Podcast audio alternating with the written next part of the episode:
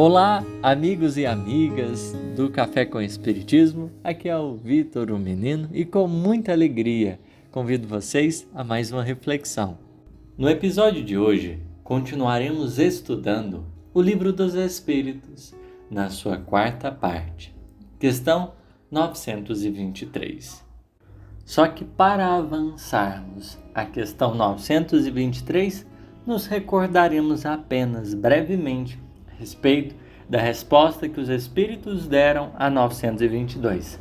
Kardec desejava saber se não existiria um denominador comum para se construir uma perspectiva sobre felicidade na Terra.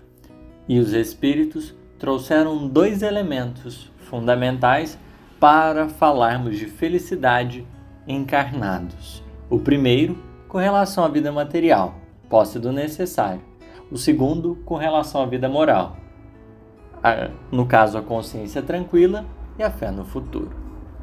A partir do primeiro elemento dessa relação que eles traçaram a respeito da vida material, ou seja, felicidade como a posse do necessário em termos materiais, Allan Kardec irá questionar, irá fazer uma pergunta. Pensando nesse necessário, em que o próprio codificador, na terceira parte do Livro dos Espíritos, já dialogando com as entidades benfeitoras, já propuseram uma reflexão quando pensava ali sobre o necessário, sobre o supérfluo. Ele, Allan Kardec, trouxe algumas considerações muito interessantes ao se pensar, por exemplo, no que seja necessário em relação a uma dada sociedade, a uma dada civilização, ser diferente de outra, de acordo com os próprios meios da existência, com os avanços né, que vai sofrendo o meio, a gente pode traçar outros limites. Dessa forma, nós vamos modificando também esse parâmetro do necessário. E é justamente alicerçado nesse ponto que Allan Kardec vai fazer a questão 923 em que ele diz assim: O que para um é supérfluo não representará para outro o necessário e reciprocamente de acordo com as posições respectivas? Ou seja, Kardec está problematizando esse ponto que eles lançaram a respeito da posse do necessário como uma condição para criar um denominador comum. Uma vez que nós, na Terra, tão diferente por vezes nas nossas concepções sobre a vida, nós consideramos isso ou aquilo de acordo com as necessidades que às vezes a gente cria. Para algumas pessoas, por exemplo, ter uh, determinadas coisas se torna indispensável, mas para outros corações, aquela mesma coisa que um coração julgou ser, ser indispensável já não será e os espíritos vão concordar que realmente isso ocorre do ponto de vista individual, pensando nas condições que cada um enxerga para a própria existência, isso acontece. Eles dizem assim: sim, conformemente às vossas ideias materiais, aos vossos preconceitos, à vossa missão, às vossas ridículas extravagâncias. Toda essa diferenciação ocorre por vezes devido aos excessos, às nossas ambições, a um conjunto de fatores que nós vamos acrescendo aquilo que efetivamente a gente precisaria para estar vivendo. E eles ainda acrescentam: aqui o futuro fará justiça quando compreenderdes a verdade.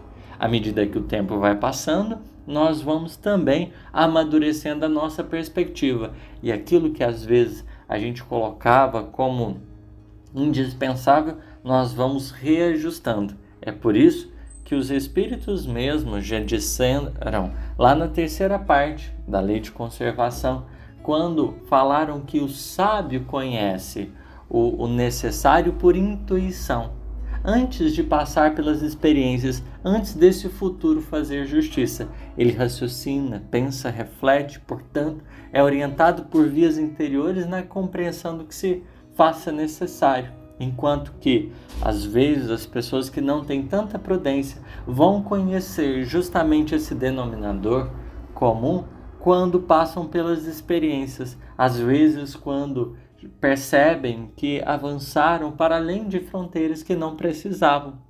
E é nesse particular que os espíritos traçam aqui um ponto interessante e a gente vai percebendo a coerência deles.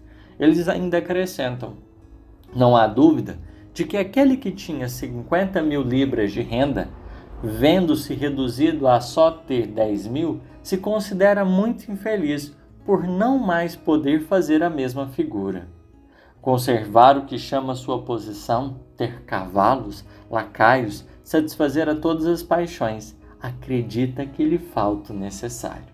Para uma pessoa que às vezes tinha um salário muito alto, uma condição muito boa, mas que por algum motivo sofre então essa redução, vai sentir-se infeliz, acreditando-se não possuir aquilo que se torna ou que se acha indispensável. Mas os espíritos consideram ainda. Mas, francamente, achas que seja digno de lástima quando ao seu lado muitos há morrendo de fome e frio, sem um abrigo onde repousem a cabeça? O homem criterioso, a fim de ser feliz, olha sempre para baixo e não para cima, a não ser para elevar sua alma ao infinito. Ou seja, esse coração que de certa maneira atravessou esse momento que se percebe no, como que em reveses materiais, por mais que tenha decaído um pouquinho da, das condições materiais, ainda assim pode se dizer agraciado, ainda assim pode se dizer em boas condições, porque apesar de não ter tudo quanto queria, ainda possui tanto quanto precisa. O homem criterioso no dizer dos espíritos olha sempre para baixo, no sentido de que a sua pauta de observação ela não se dá né, nas vias daqueles que muitas vezes possuem em abundância, tão simplesmente nos excessos, mas vai observando conforme as condições da própria sociedade, porque aí sim, de forma mais justa, percebendo a realidade da maioria, ele vai entendendo melhor aquilo que precisa e aquilo que não precisa, aquilo que pode compartilhar, aquilo que de certo modo pode abrir mão. E é nesse particular que vai elevando-se a cabeça, a alma ao infinito, por desprender-se tão somente do foco material para a conquista de uma sensibilidade para além das circunstâncias presentes. É o que Jesus, de certa forma, vai dizer a Bartolomeu, que diante dos insucessos materiais, por vezes a vida nos chama para afiançarmos o nosso coração e o nosso pensamento a Deus, procurando construir esse elo mais forte entre nós e o Criador. Porque, em verdade, apesar das dificuldades que podemos viver de ordem material, se tivermos no dizer de Paulo com que nos vestirmos e nos cobrirmos, estejamos contentes. A vida nos auxiliará na conquista daquilo que se faz indispensável. Muito obrigado pela atenção, Deus nos abençoe e muita paz.